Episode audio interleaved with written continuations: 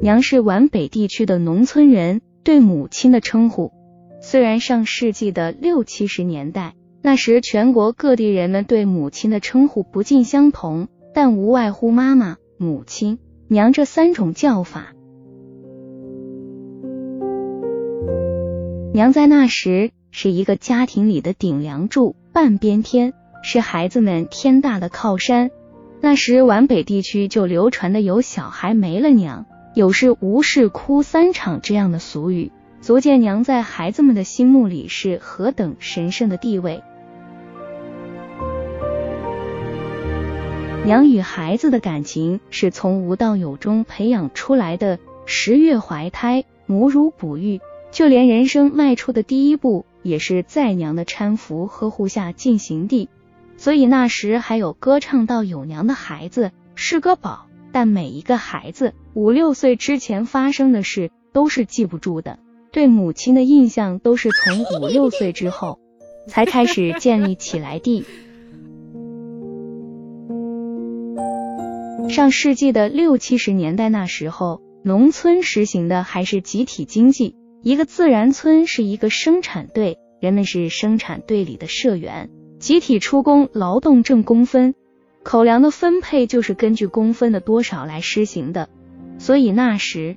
为确保作为孩子的我们衣食无忧，娘也是要参加生产队里的劳动的。但口粮虽是生产队里分的日常零用开支的零花钱，生产队里是不分的，这些就要靠每个家庭自己去想办法解决了。那时农村的家庭里解决的办法就是养点猪羊鸡鸭用来换钱。养这些小动物也是要付出辛苦的，这些付出也都是由娘来完成了。那时候，娘天刚蒙蒙亮就要起床，先是搬开堵鸡圈门的砖，把鸡放出来，之后用瓢舀点糠瘪的麦子或瘪玉米粒撒在院子里，让鸡儿们自己去捡食。鸡圈门之所以用砖块堵住，是因为那时农村里黄鼠狼较多，不用砖块堵上。黄鼠狼会从圈门里钻进去打鸡的主意。鸡虽然个头看上去比黄鼠狼大上很多，但装备却没黄鼠狼的精良。黄鼠狼有那锋利的牙齿，而鸡儿们却没有，头脑也没黄鼠狼聪明。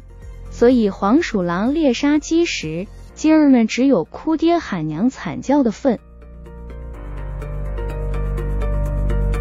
鸡儿们的睡觉。那时农村人又叫上宿，之所以叫上宿，是因为一到天黑，那鸡儿们的眼睛就看不到东西了，所以那时有一种夜里视物不清，叫夜盲症的病，人们便又叫鸡宿眼。鸡上宿前，为确保它们一夜不至于饿着，是要再喂一遍食物的。这遍的喂养，大多都是由六七岁的我们来完成。我们喂鸡时，最讨厌鸡群里的大公鸡了。那大公鸡明仗着比母鸡们的个子大，抢东西吃时，还会用那没牙的喙去啄母鸡，往往都啄得母鸡们不敢吃食。碰到这种情况时，我们便会奋起我们的那小腿脚去踢那大公鸡。在我们认为里，那大公鸡不但是强凌弱，还整天的游手好闲，不干正事，耍流氓，欺负母鸡们。六七岁的我们。那时之所以从心眼里偏袒母鸡们，是因为那母鸡能给我们下蛋吃。打开鸡圈门后，娘就会忙着做早饭了。那时候再简单的早饭，也是要付出很多辛苦的，因为那时候的灶是土灶，灶里的火要不停的拉那种叫风箱的东西助燃，那风箱一推一拉也是挺累胳膊的。吃好饭后。娘就要去参加生产队里的劳动，那劳动虽然中午也是有休息时间的，但中午那休息的时间，娘还要分出两大块来使用。先是急匆匆的把中午饭做好，让我们有饭吃后，娘会挎着粪鸡去割羊草。娘的个子不高，背着一大粪鸡的草，那粪鸡里的草都会拖到地上，在乡村的小路上形成一道拉痕。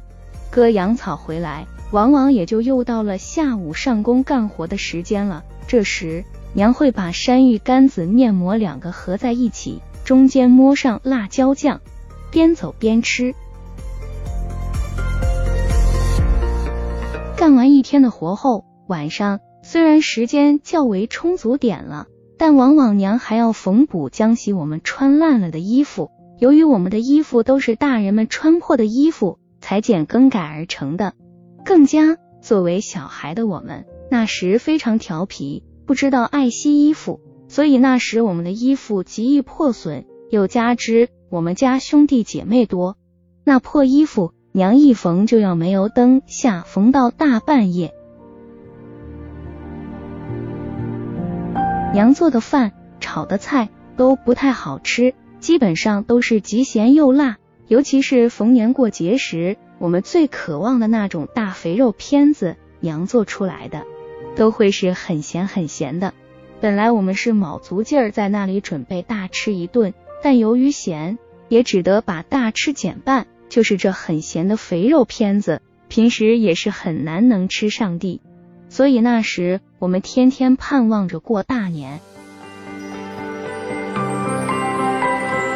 过大年时，不光有肥肉片子可以吃，更有那种白面的馒头、包子在诱惑着我们。娘做的馒头、包子这些虽是味道鲜美，非常好吃，但蒸年馍时先蒸的往往都是那种山芋干子杂面的包子，就是这杂面包子也是平时很难能吃到的，所以杂面包子一熟，我们便会一个接一个的吃。等到蒸白面馒头、包子时，我们的那小肚子基本上都是吃的饱饱的了。看到白面馒头、包子。虽然还会十分想吃，但肚子已没地方盛了。长大后才知道，这是娘故意而为之地，因为那时候白面十分难得，蒸出来的白面馒头、包子也基本上是为大年三十和过年后招待客人准备的。若是先蒸白面馒头、包子，不知道会被我们这几个不懂事的熊孩子报销多少。由于娘炒的菜极咸且辣，我们那时最喜欢吃娘用擀面杖擀出的没盐面条。那种面条是一点盐也不放的，这样的面条配上娘的极咸且辣的菜，搅拌均匀，正好咸淡适中，味道纯正。但往往因为干农活较忙，娘擀这种面条都是要选择在阴天下雨，不用为生产队出工时才会去实施。那时候做衣服的布匹是要布票的，由于我们家人口多，生产队所发的布票基本上是不够用的，所以那时娘一件衣服都要穿上好多年，许多年都是那件一直穿着的深蓝色的小褂子，冬天便是土灰色的棉袄子。那种深蓝色的小褂子，夏天割麦子时一汗湿，还极易结晶出那种碎小的盐粒。看上去白花花的一片，十分难看。那种盐渍十分难洗，闻起来还有一种酸酸的味道。这酸酸味道的小褂子，娘还要一穿就是好多天。因为那时收麦子都是要由娘这些妇女们用镰刀去割的。夏天又是个多雨的季节，为了抢收麦子，娘不但要起早贪黑的去割麦子，还要抽出时间来做饭，所以。是实在抽不出时间来洗衣服了，只得无奈的带着那种酸酸的味道干活。这种味道不单单我们的娘有，基本上那时所有的农村里的娘都有那味。娘也有开心高兴的唱歌的时候，那就是冬天农闲时，不用下地干活了，娘坐在被窝里给我们做鞋子时，娘最喜欢唱的歌。是革命样板戏《白毛女》里的《北风吹》这首歌，娘一唱就是好多年，连爬在她旁边玩的我们听都听会了。娘还依然在唱着这歌。娘没上过学，只上过村里开办的识字班，字音自然掌握的也不是很准。但这样的唱歌，有时娘也会被自己的歌声感动的泪流满面。如今娘也八十多岁了，却依然不喜欢穿新衣服。娘说，穿新衣服非常不舒服，感觉身上火烧火燎的。依然喜欢吃咸点的口味，忙过、累过、苦过，没文化。这些也不单单是我们的娘那时所独有，应该是那个时代整整一代农村母亲的味道。是不是以心血为膜，才有一王桂田娘的味道分享完了，小伙伴们 get 到今日之精神食粮了吗？祝生活愉快。